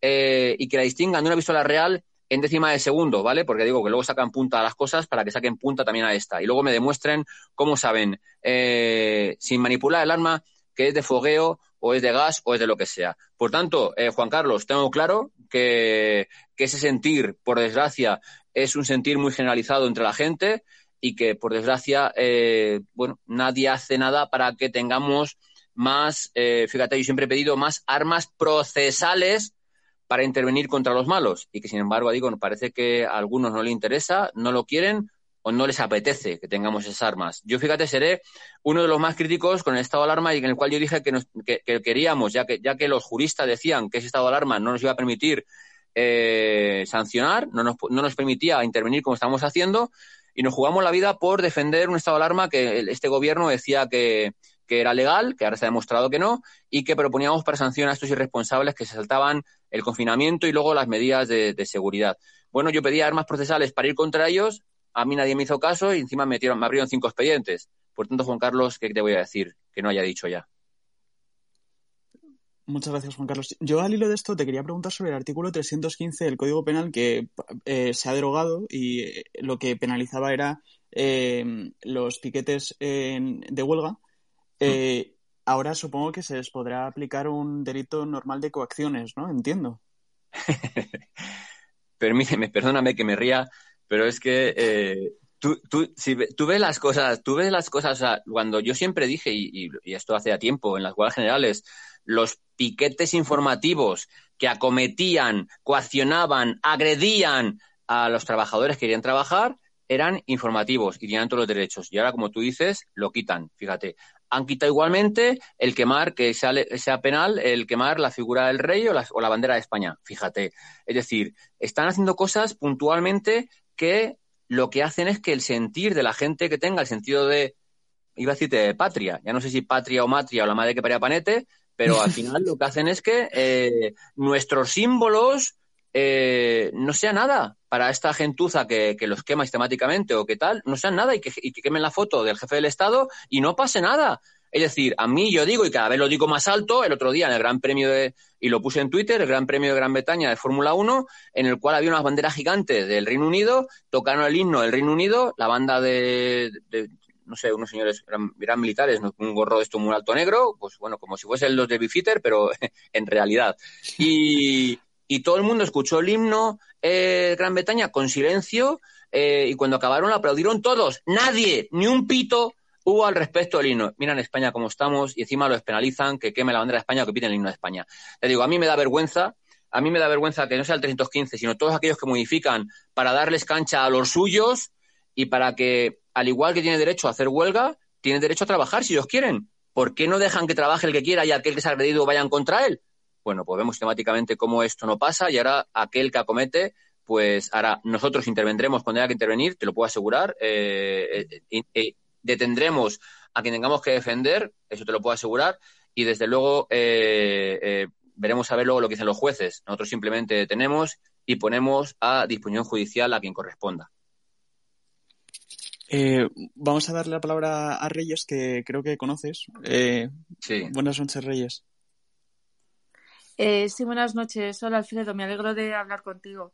Mira, yo es que quería hacerte una pregunta porque me ha dejado un poco preocupada eh, una de las cosas que has dicho, y es que con esto de las garantías para el detenido, para el preso, para el imputado, el acusado y el condenado, que al final acaban teniendo más garantías que las propias fuerzas y cuerpos de seguridad del Estado. Me ha preocupado mucho lo que has contado de que en ocasiones vais a juicios que entráis como testigos y salís como imputados, porque a mí eso me parece peligrosísimo, puesto que como testigos tenéis obligación de decir verdad y sin abogado, además, y como imputados, bueno, pues tenéis ya una estrategia procesal diferente, ¿no?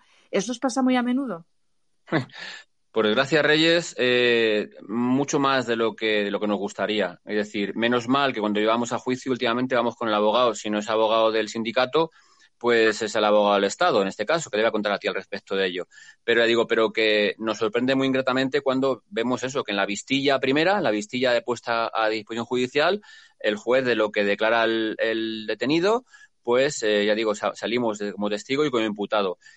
Más de la cuenta, mucho más de la cuenta, ya digo, y me parece lamentable que, eh, pues eso, que un detenido eh, diga lo que quiera decir, un detenido tiene derecho a decir lo que le dé la gana, pero desde luego sin pruebas ninguna que un juez eh, acometa o que diga o que crea lo que dice el detenido, bueno, pues es, su función igualmente. Yo creo que en algunas ocasiones eh, también es bueno que, tengamos derecho a, explicarnos o a defendernos, pero cuando la comparecencia está tan clara, cuando él en su derecho sabes que tiene perfectamente, tiene derecho a llamar al abogado, perdón, a llamar a quien corresponda, digo sí, llamar a su abogado o poner un oficio y poner la disposición del médico para eh, que, el médico, médico forense haga un informe de lo que tiene o deje de tener o simplemente la asista de lo que tiene y no ha dicho nada, ¿cómo de repente al día siguiente o los dos días tiene lo que tenga o diga lo que quiera decir y no haya dicho nunca nada ni delante de su abogado ni delante del médico forense?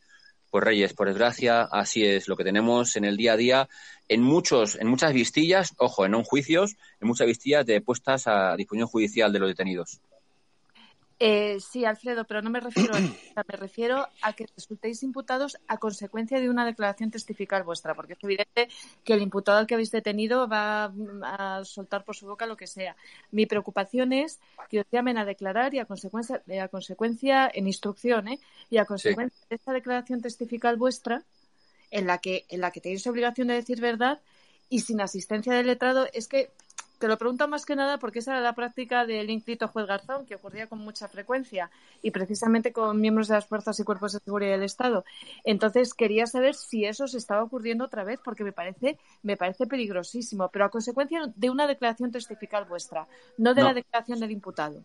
No, no, no de la nuestra, Reyes. Es decir, no, la vistilla nosotros contamos, contamos la intervención, eh, contestamos al fiscal si nos pregunta, su señoría si nos pregunta, eh, y es cuando declara al otro, es cuando salimos con cuando declara al detenido, es cuando salimos con la imputación. Es decir, en la vistilla no es con nuestra declaración, sino con la declaración del otro, en el cual dicen que, bueno, pues que en la detención, pues que le hemos acometido violentamente, que le hemos empujado y le hemos rodado, que hemos caído al suelo con él. Es decir, no sé si me he explicado mal. No es con nuestra declaración, nuestra declaración está clara y está puesta en el atestado y respondemos a las preguntas de uno y otro, sino cuando el otro declara, el detenido declara lo que hay. Es cuando en ese caso salimos como testigo y como imputado.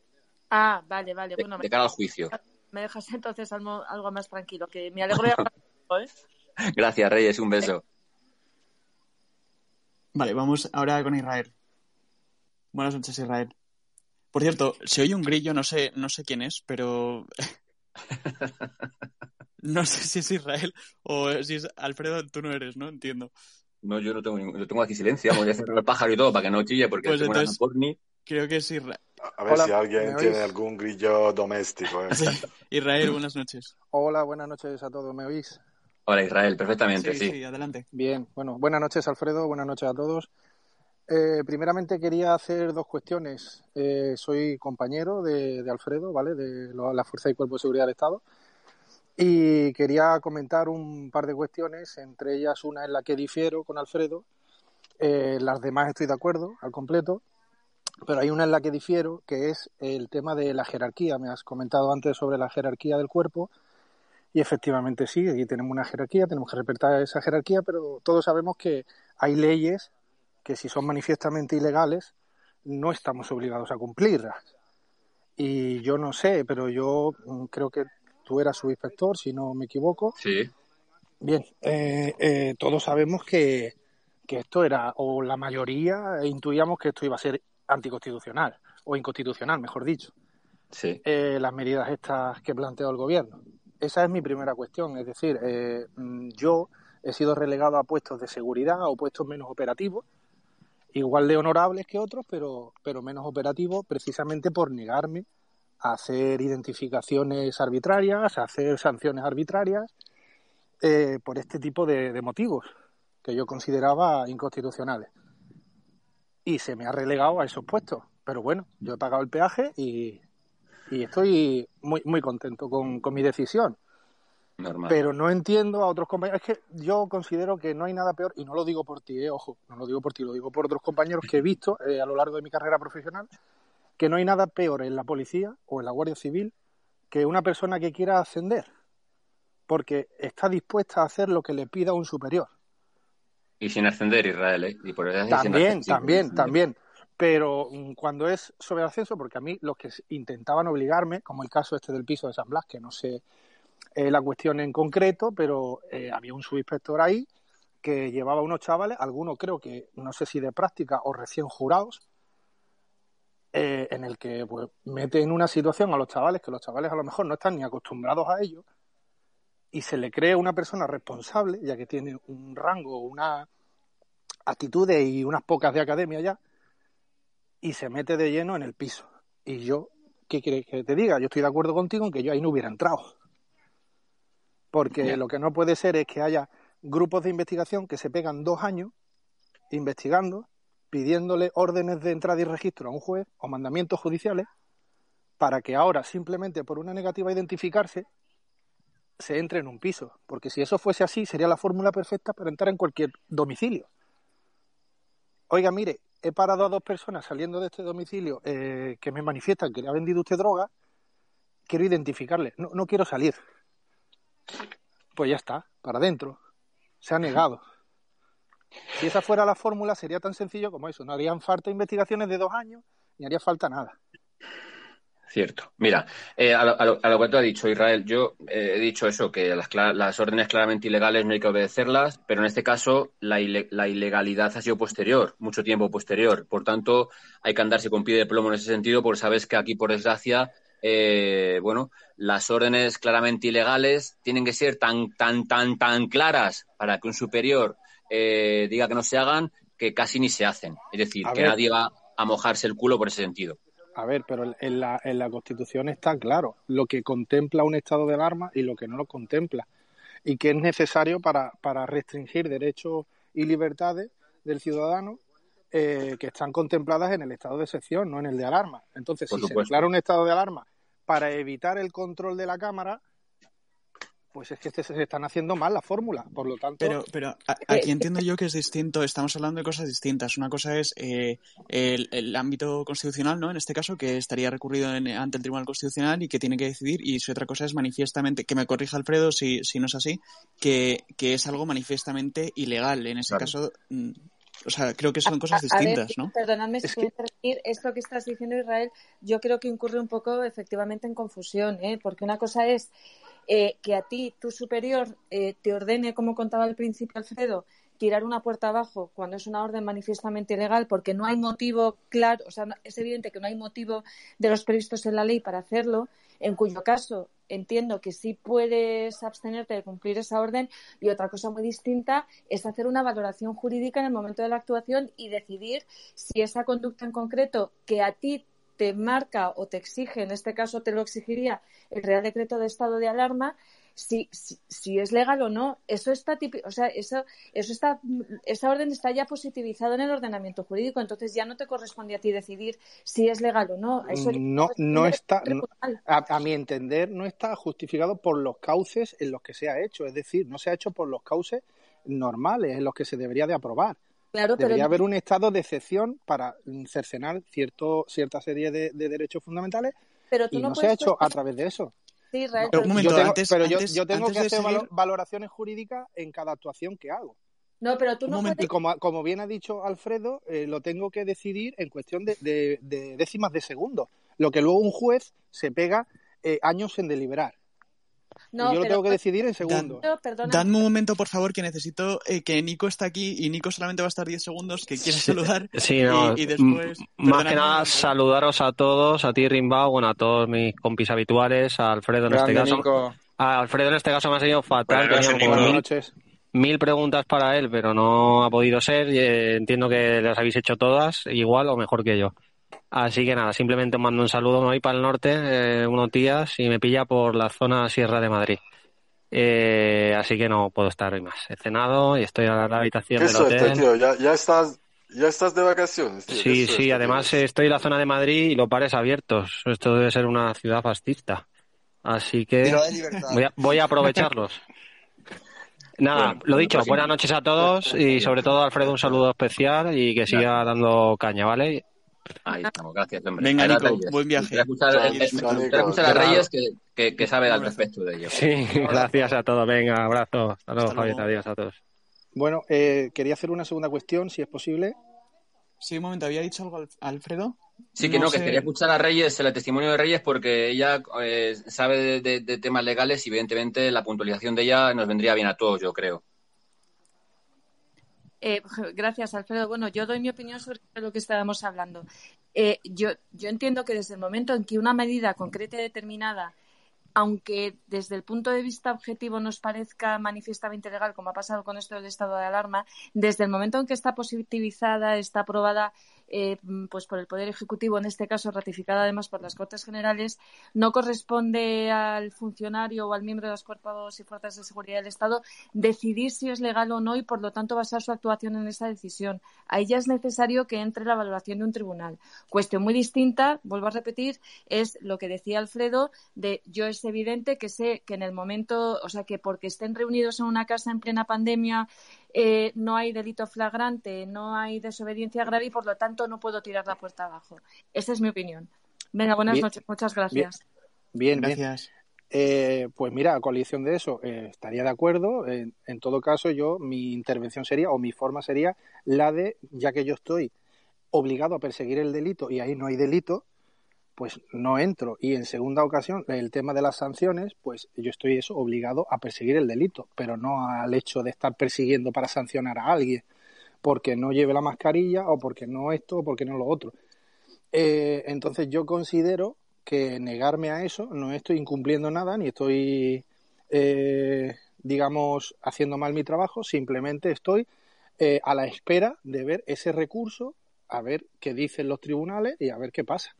Pero Israel, eh, tú no puedes, salvo que se haya suspendido la aplicación de la norma, esa norma es ejecutiva y es, y es aplicable y está en vigor. Entonces, sí, mm, pero yo, mm, pero yo tengo una cosa también que, que, se llama poder discrecional y yo en función de si esa norma la considero o no la considero que puedo eh, generar un daño mayor del que intento eh, quitar, pues eh, puedo decidir si, si la cumplo o no la cumplo en según qué casos.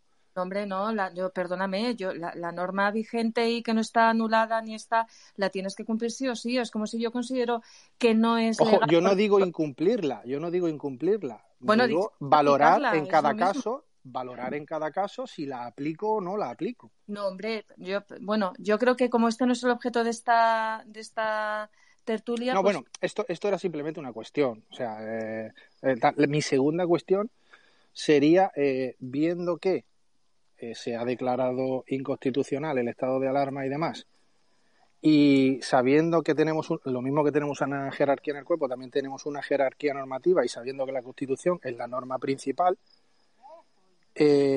si el gobierno ha declarado un, estado de alarma que resulta que es inconstitucional, ¿cómo ahora tendríamos que respetar los diferentes eh, estados que están poniendo cada comunidad autónoma eh, con sus normativas, cuando esa normativa siempre es inferior o de jerarquía inferior a la, a la norma de la Constitución y que sigue cercenando derechos y libertades, como toques de queda y demás? Bueno, eh, los están respaldando la justicia. Si no hay, si no hay, si los jueces no los respaldan, no vale de nada. Sí, pero te lo puede respaldar un tribunal supremo de una comunidad autónoma y otro decirte que no. Entonces, eh, para lo mismo que un tribunal te diga que sí y otro que no, mm, yo entiendo que eso es arbitrariedad. Por eso, por eso se está exigiendo y se está, y se está pidiendo, como el comer, una ley de sanidad y de alerta sanitaria estatal que unifique todo esto, pero parece que el señor Sánchez pues no está en, disposición de sacarla. Así es, sí, yo creo que por eso digo que hay, eso es lo que debería hacerse, eso es lo que digo siempre, Israel, protocolos, si lo que digo es protocolos que deben hacer, deberían hacer para saber qué hacer o qué no hacer en cada momento y que sin embargo no los hacen, pues en este caso pasa igual. Sí, pero los protocolos con criterio, porque los protocolos que, Se que se están llevando a cabo con el tema este de la pandemia no tienen sentido ninguno. No, pero eso es que ya ves tú, o sea, hicieron dos o tres al principio y luego no han vuelto a decir nada. Es decir, eh, cada uno teníamos que preguntar en cada comunidad qué hacer, cómo no hacer, teníamos que ver eh, qué entraba hoy y lo que, cambiaban por la noche. Yo ha habido noches que tenía un, criterio y a las 12 entraba otro criterio. Es decir, eso es una locura, esto ha sido una locura. Pero como siempre, al final los malos hemos sido nosotros. Y yo siempre digo, Israel, el problema es que eh, eh, lo que está yendo Reyes no era algo ilegal porque estaba eh, respaldado por las Cortes, por tanto era legal hasta que un juez ha dicho, el Tribunal Supremo ha dicho lo contrario, el Constitucional, y que por tanto había que cometerlo bien. Pero el problema es que nosotros nos encontramos, como siempre, somos los malos. Y yo siempre he dicho que después, después del confinamiento han hecho una campaña de desprestigio contra nosotros porque han visto de repente que la gente nos quería mucho y que no éramos buenos, que nos quisieran tanto. Totalmente de acuerdo, en eso estamos totalmente de acuerdo. Pues por eso digo que esa es, la, puñeta de, esto. O sea, que al final, eh, lo que dices tú, hay compañeros que yo siempre he dicho de minuto uno, digo que vais a comisión, pero ¿realmente vais a comisión? No, pero, pero es que no, no, no, no fijáis nada más que, más, más que en esto que parece que es que se trata de hacer actas. Bueno, pues es lo que había. Mira de qué ha valido ahora. Del millón y medio, eh, ni un 10%, ni un 10 tramitadas y el resto a la calle. Y nos hemos jugado nosotros la vida por hacer algo que ahora es ilegal. Pero vamos, de momento, digo eh, que, bueno, eh, eso va a luego, al final hemos quedado nosotros como los malos porque hemos estado cumpliendo una normativa que se ha declarado ilegal. Y al final le hemos metido el, miedo en el cuerpo a la sociedad con el tema de limitarle sus derechos y, de sancionarles por no llevar mascarilla o demás. Es que no, nos estamos indirectamente, ojo, no digo no digo de forma eh, de forma dolosa, sino sino indirectamente o, o a través del gobierno y de su forma de hacer las cosas. Vale. Perdonad porque nos estamos eh, metiendo en un debate y no era el objetivo de esto.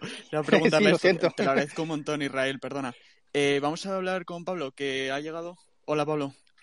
Gracias, Israel. De nada, buenas noches. Bueno, pero es que no me des la palabra porque yo directamente no sé qué decir. He llegado ah, y. Pensaba, pensaba que habías pedido la palabra. No, no la he pedido. perdona, perdona. Em, bueno, no sé si alguien más quería preguntar. Tenía varios oyentes, pero es que no. De repente se han salido. Tenía varios pidiendo la mano. Vale, sí, perdona. Eh, vamos con Pepe Pérez.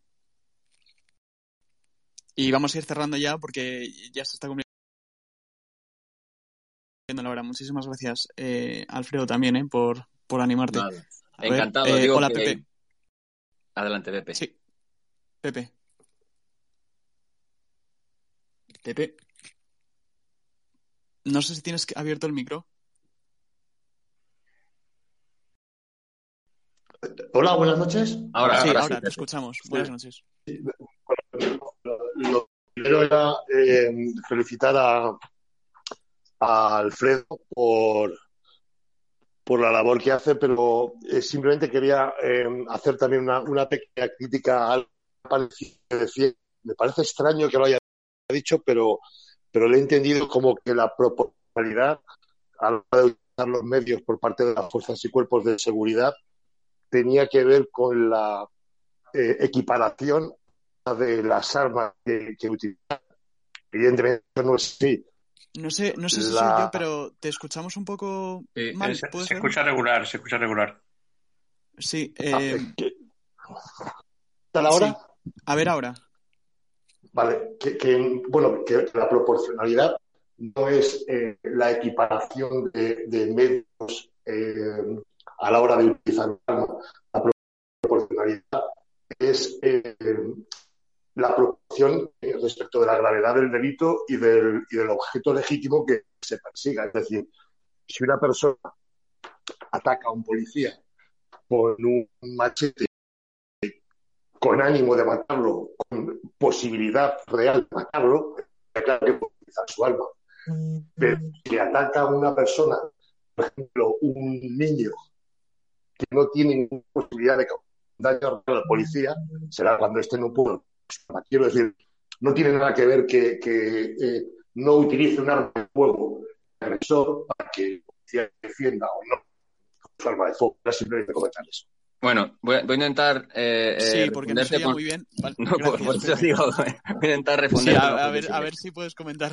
A ver, la proporcionalidad, Pepe, yo lo digo que es lo que hay. O sea, la proporcionalidad, yo tengo, te, diré, un compañero en el cual una persecución de un radio patrulla en Tetuán, eh, le dan el alto en varias ocasiones, el coche al final acaba estrellándose, los dos policías salen del coche del Z con la pistola eh, mandando que salga el conductor, el conductor sale con un serrucho acometiendo a uno de los policías, el policía le dispara, le da en, en una parte no vital y eh, lo que piden es, eh, bueno, prácticamente era eh, inhabilitación especial, que suponía expulsión del cuerpo, y no me acuerdo si eran 25.000 o 40.000 euros de, eh, por daños.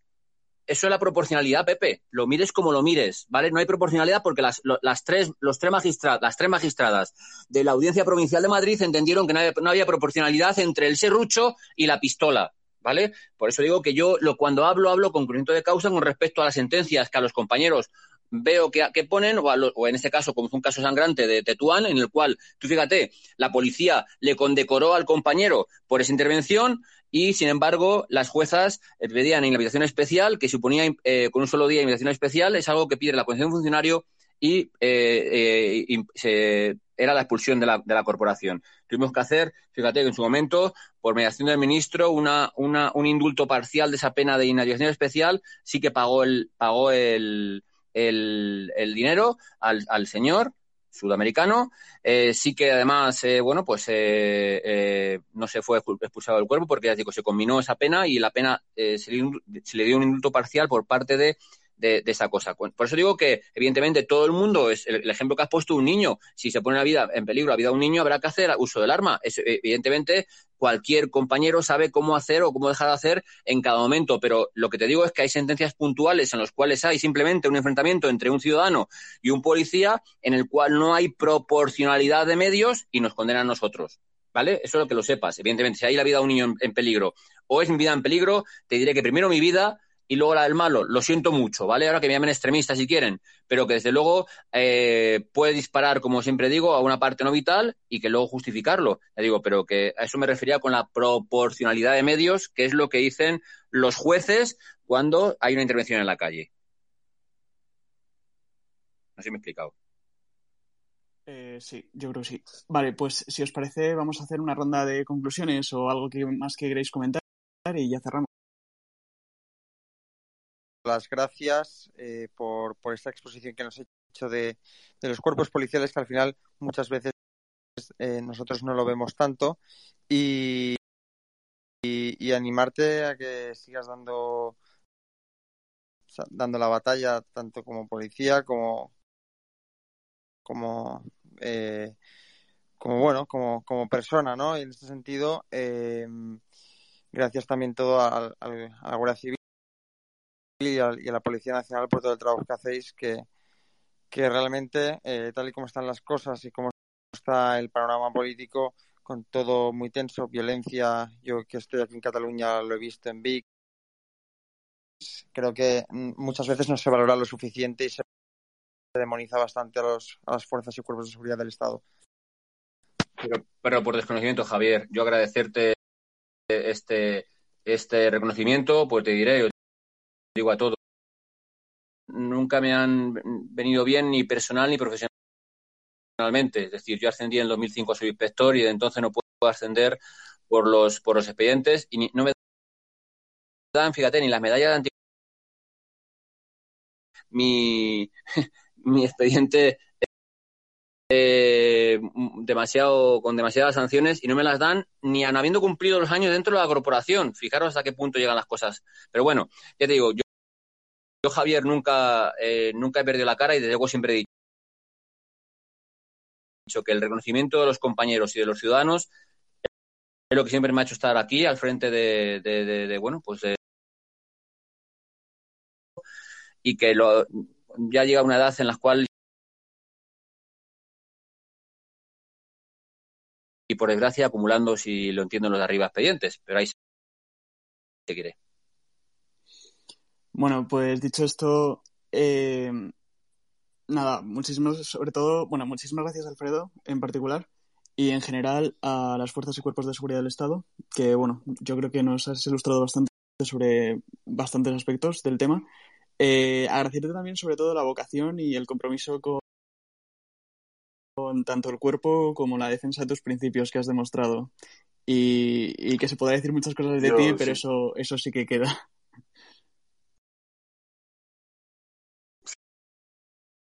Me he quedado bastante impresionado sobre el hecho que, que eres una persona que, que dice abiertamente lo que piensa sin miedo a las consecuencias. Y, y, esto al día de hoy, ¿sabes? Eh, es algo muy, muy, muy difícil de encontrar las personas.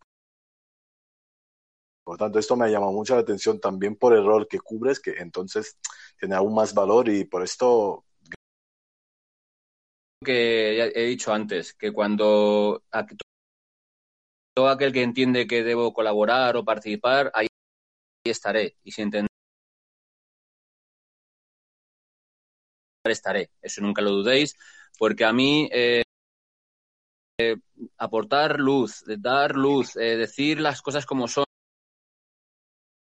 como hacen algunos medios, yo estaré encantado de compartir una hora, hora y media, dos horas o las que haga falta con gente que se expresa libremente, que quiere saber y desde luego que, como habéis demostrado, que quiere la policía, que quiere la Guardia Civil, que somos los buenos. Todos aquellos que nos defenestran, todos aquellos que no nos quieren, todos aquellos que hablan mal de nosotros, fíjate qué barbaridad. Yo siempre digo, antes, cuando era niño, me decía mi madre, que viene el coco. Bueno, pues el coco era alguien que venía.